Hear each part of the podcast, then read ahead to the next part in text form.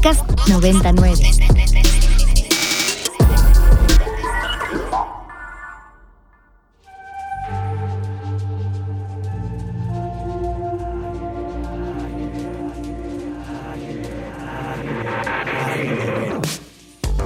Agenda Ibero.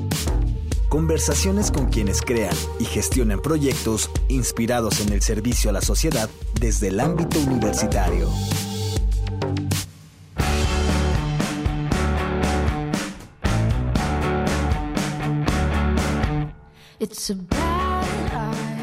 Bienvenidos a Agenda Ibero en esta mañana. Acabamos de escuchar 20 Dollars de Boy Genius. Mi nombre es Mariana Pérez Cabello y aquí desmañanado y ojeroso me acompaña.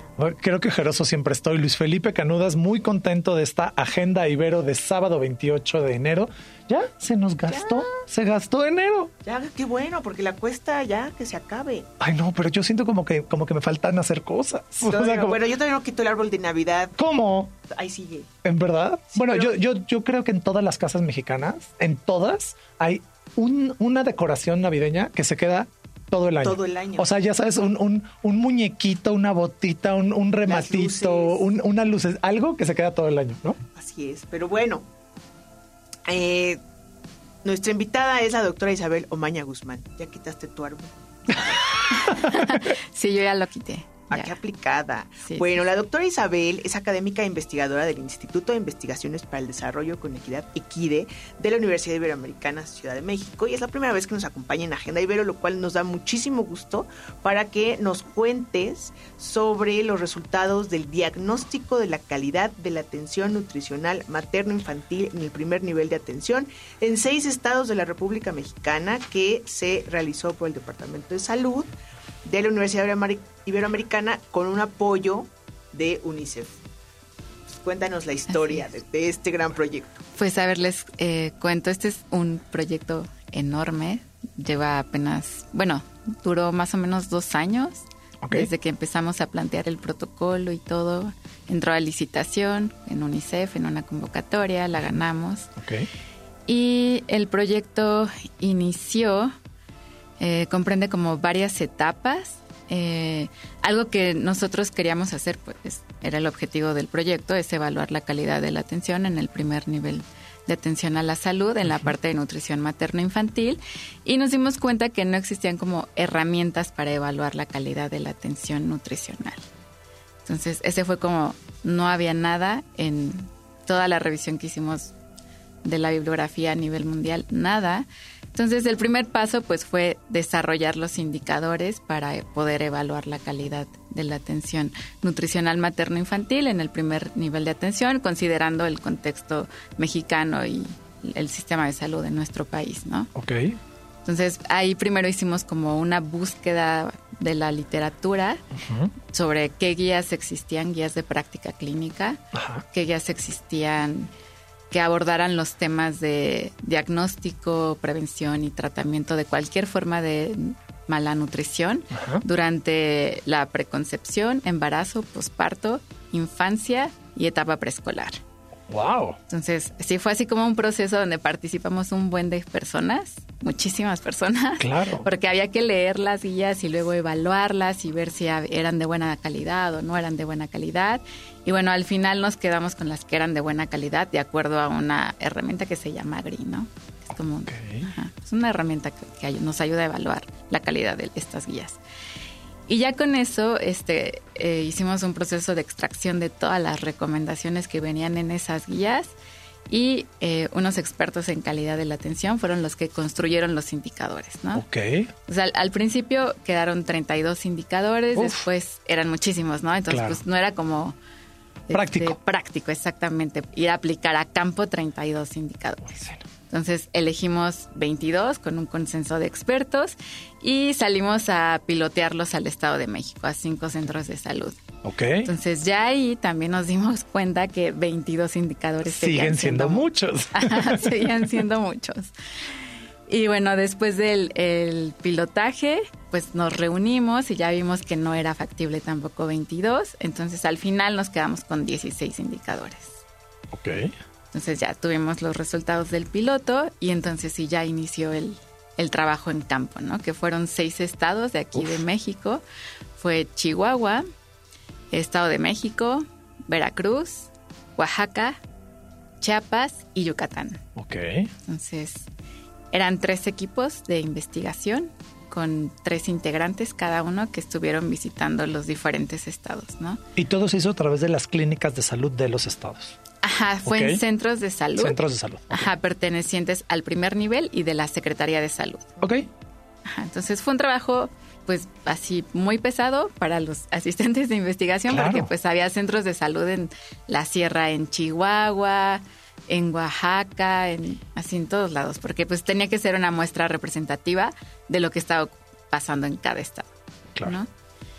Entonces, bueno, pues ahí fue un trabajo muy pues muy pesado y bueno, finalmente ya cuando concluye esta etapa, pues se inicia la parte de análisis de datos, ¿no? Entonces, analizar toda la información que se capturó. Y bueno, eso fue como otra fase. Y bueno, a la par se este, hicieron también entrevistas, ¿no? Porque este proyecto tiene una parte cuantitativa, que es la de los indicadores, pero se complementa con una parte cualitativa. Claro. Y en la parte cualitativa, pues se hacían entrevistas al personal de salud, a, los, a las usuarias, usuarios. Y bueno, esta parte pues enriquece mucho, ¿no? Porque contempla la parte de percepción y de experiencia que tienen los diferentes eh, actores entrevistados. Entonces ya fue como parte de análisis cuantitativos, cualitativos, las entrevistas, todo, que fue otro, o sea, fueron meses de análisis de datos. Y bueno, ya al final pues llegamos a, los resultados. Para esto pues quisimos como eh, poder presentar los resultados de manera fácil y como gráfica. Entonces construimos una semaforización de calidad de la atención, ¿no? Ok. Entonces pudimos como categorizar a la calidad de la atención en buena, deficiente y mala, ¿no? Y con un color, verde, amarillo y rojo. Ok. Entonces, eh, pues ya así al final, la situación en nuestro país es bastante alarmante porque todo estaba en rojo, ¿no? Todo estaba en rojo. Ajá. O sea, de los seis, así desde el norte hasta el sureste, rojo. Sí, por ahí había excepciones en algunos centros de salud donde algún indicador salía con verde o amarillo. Pero algún indicador en particular, no no digamos la lectura completa Ajá, del no en general, porque construimos un índice. Con todos los indicadores hicimos un índice para cada etapa de vida y un índice de calidad de la atención nutricional materno-infantil. Ok. Entonces, el índice salió rojo todo, las índices por etapas rojo todos. Sí había por ahí algunos centros de salud, algunos estados donde sí se estaban haciendo cosas, que de repente salía en verde algún indicador, pero bueno, en general encontramos un panorama. Oye, Isabel, y una pregunta. Antes que este estudio, ¿se había hecho algo similar?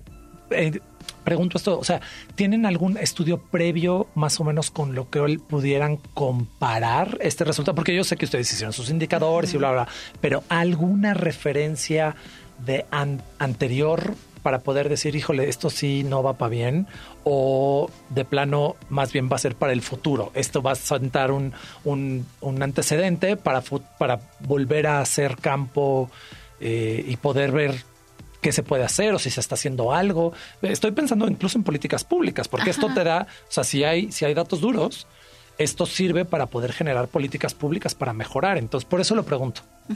Sí, no, no, o sea, no había ningún antecedente, ninguna evaluación se había hecho. En calidad de la atención como en general, había como ciertos, un, sistema que de monitoreo, pero que ya no, no existe pero específicamente sobre calidad de la atención nutricional no existía nada. Entonces, más bien este estudio es como un precedente, ¿no? Muy bien. Y justo lo que tú decías, o sea, lo que pretendemos es incidir en la política pública, ¿no? Claro. O sea, derivado de este estudio trabajamos también en una serie de recomendaciones de política pública. Y debe ser un problema además porque también eh, los alimentos ultraprocesados que llegan a diferentes partes, este, digamos que se vuelven accesibles, pero no necesariamente ayudan a esto que ustedes están midiendo este, y afecta directamente precisamente por las políticas públicas. Ajá, sí, exactamente.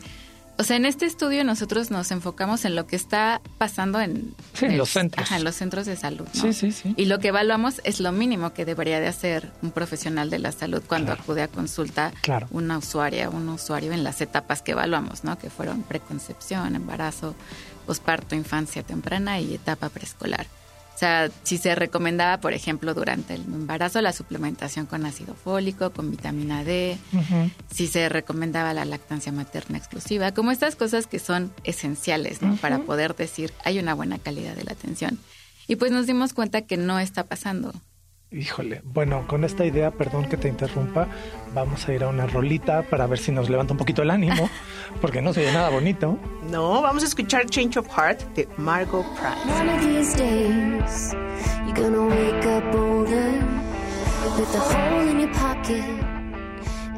Vamos a escuchar Change of Heart de Margot Price y estamos platicando con la doctora Isabel Omaña Guzmán quien es académica e investigadora del EQUIDE de la Universidad Iberoamericana Ciudad de México. Estamos platicando con ella sobre el diagnóstico de la calidad de la atención nutricional materno-infantil en el primer nivel de atención en seis estados de la República Mexicana, lo que quiere decir en las clínicas de atención pública, de salud pública en seis estados que eh, hicieron esta muestra, ¿no? De norte a sur. Ya nos estabas comentando que salimos reprobados, que somos semáforo rojo, ¿no? Eh, fatal, que creo que eh, los, la información y la, no la atención, pero las madres en nuestro país son saberes ancestrales, ¿no? De mamá, mamá. Y, y lo que nos dice es que en la red de salud pública, atención primaria, es deficiente cuéntanos en, en, lo en cuantitativo y cualitativo así lo más alarmante que, digas, no puede ser tanto del usuario como del que preste el servicio.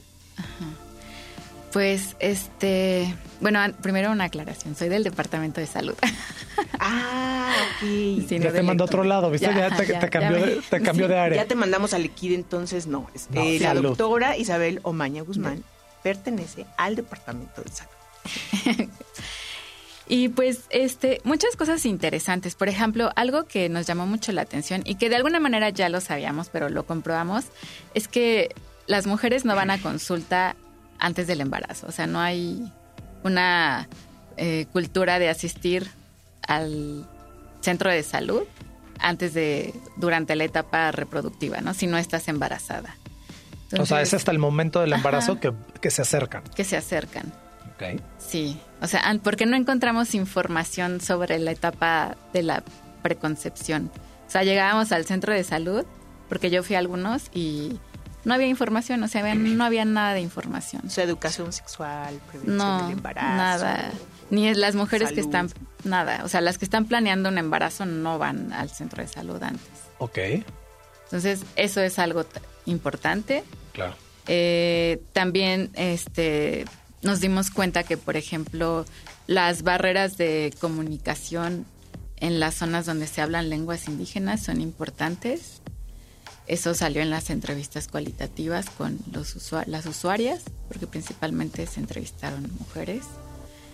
Este, o sea, hay zonas donde pues existe esa barrera, ¿no? En la sierra, en Tarahumara, en Chihuahua, no hay intérpretes, no hay material traducido, entonces, pues las mujeres dicen, pues entendemos lo que, pues lo que se puede, o sea. Claro. Y en algunos casos, este, ya tienen intérpretes, pero justo pues de la necesidad que hay, no sé si algún empleado del centro de salud hablaba las dos lenguas y veía que había un problema ahí, pues se ofrecía a traducir, ¿no? Claro, pero no era oficial, digamos, no era una figura recurrente. Exacto. Y bueno, se volvía recurrente por la necesidad. No, claro, pero... sí, pero sí no es algo que esté contemplado, en el sistema de salud, definitivamente. Sí, esas fueron cosas que pues son importantes. La otra es esto de que pues las mujeres son las encargadas de llevar a los niños a consulta, todo. Por ahí entrevistamos nada más a un hombre. Claro, que, que ejercía su paternidad o tal vez, eh, ¿no? Sí. Ajá, que justo creo que había ido... A... el abuelo. Ajá un esposo que creo que había ido a acompañar a, su esposa y así. Okay. Fuera de eso, porque pues en la etapa preescolar, en la infancia, se entrevistaba a la acompañante del niño o niña, ¿no? Sí. Siempre, todas fueron mujeres. Entonces, ese es otro dato como importante, ¿no? Que siempre las encargas de la atención a la salud en la familia, pues son las mujeres. Sí, de los cuidados todos, incluida la salud, ¿no? Y, y que además se malentiende cuando un hombre ejerce su paternidad, ¿no? Ahí es que le ayudó, ¿no? O sea, como, como si fuera un extra, como si fuera un plus, cuando en realidad así como las madres ejercen la maternidad, los padres deben de ejercer su paternidad y eso también tiene que ver no nada más con proveer, sino con cuidados, con afecto, con salud, con no, en fin. Doctora, ¿dónde podemos encontrar estos resultados? Pues hemos, estamos sacando ahorita una serie de policy briefs Este, en la en las páginas, bueno, en las redes sociales del Observatorio Materno Infantil. Y tenemos un policy brief por cada estado y uno de resultados generales y uno que sacamos específicamente del indicador de lactancia materna, ¿no? Que fue uno de los mejores que salió mejor evaluados. Okay. Ah, muy bien. Oye, y ya, bueno, ya sabemos que no estamos para presumir que estamos reprobados, pero algún, ¿qué, país sería una referencia? Eh, si tú has podido comparar o se conocen eh, pues sí, ¿no? Siempre como Dilo, dilo. ¿Se conocen otros datos? Dilo. otros, datos. Bueno, no, aquellos ideales. Que uno dice, bueno, pues aunque sea tales mínimos. Pues mira, objetivamente creo que no podemos compararnos ahorita porque no, o sea, no se ha evaluado la calidad de la atención nutricional en estas etapas de vida Ok. en ningún lugar del mundo. O sea, no hay nada publicado. Ok. Entonces, bueno, eso es importante. eso es importante, claro, somos pioneros. Sí, sí, de hecho, o sea, estos indicadores que construimos, pues ya se publicaron, ¿no? Entonces, pues la idea es este que se, pueda, ajá, que se apliquen, ¿no? Primero, pues aquí en nuestro país, ¿no?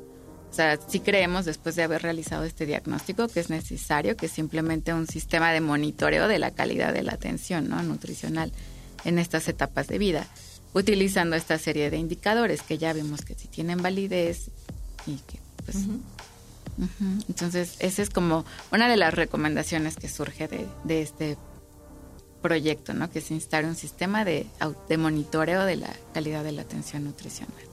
Hay una segunda etapa del proyecto con UNICEF. Eh, no, ahorita ya terminamos. O sea, nosotros queremos continuar con este proyecto porque pues tenemos este resultados muy importantes y una, un aspecto es justo este sistema de monitoreo. Y bueno, pues trabajar, ¿no? Para que no se quede ahí en, el reporte, sino que se lleven a cabo acciones de, dentro de la política pública para que pues al final se pueda traducir en una mejora de la calidad de la atención. Idealmente esto se comparte con la Secretaría de Salud o con otras instituciones o Pues sí tenemos algún acercamiento con la Secretaría de Salud, con los tomadores de decisiones. Estamos ahí trabajando también en esa parte. Oye Isabel, una pregunta antes de irnos. Dijiste que, que la parte de la lactancia materna se volvió central, ¿no? O sea, es, es, importante. ¿En qué sentido? Digo, es obvio, pero ¿qué fue lo que les arrojó este, este, eh, con respecto a la lactancia en particular? Pues se decía que este fue uno de los indicadores que salió mejor evaluado, sobre todo, por ejemplo, en el estado de Chiapas. Ok. Entonces, esto nos habla y sí nos dimos cuenta cuando fuimos allá que hay como se está poniendo mucha atención en la parte de la atención a, la mujer en la etapa reproductiva, ¿no? Bien. Desde la parte de antes de la concepción, el embarazo, el posparto. Y pues se reflejó, ¿no? O sea, hubo centros de salud que tuvieron, salieron en verde en este indicador. En Chiapas en particular. En Chiapas, sí. Ok, wow, qué interesante. En general, en todos los estados salieron mejor evaluados en ese indicador, pero Chiapas sí fue como un referente. O sea, digamos, o sea, podremos decir que a nivel, a nivel país, esta, la información necesaria para este proceso de lactancia sí llega a, las usuarias, digámoslo así. y, y, y sí hay cierto seguimiento. Sí. Ok, ok. O sea, es en lo que más se ha trabajado, digamos, a nivel país, digamos, aunque los indicadores otros estén como mal. Sí. sí. Quizá no a nivel país como tal, a nivel nacional, pero sí en ciertos lugares. Ah, ok. Porque otra cosa de, de las que observamos es que hay algunos centros de salud donde hay, por ejemplo, publicidad de sucedáneos de leche materna y pues eso no debería de ser, ¿no? Va totalmente en contra de la promoción de la lactancia materna exclusiva. Ok. Digo, fueron muy pocos, pero por ahí se observó alguno, ¿no? O sea, sí existen, claro. Sí, muy poquitos, pero de hecho también es una recomendación, ¿no? Que no se debe de poner este tipo de publicidad en estos centros de salud. Muy interesante. Contacto, si, que, si alguno de nuestros te, te quieren escribir, quieren... ¿Por dónde lo pueden hacer nuestros radioescuchas?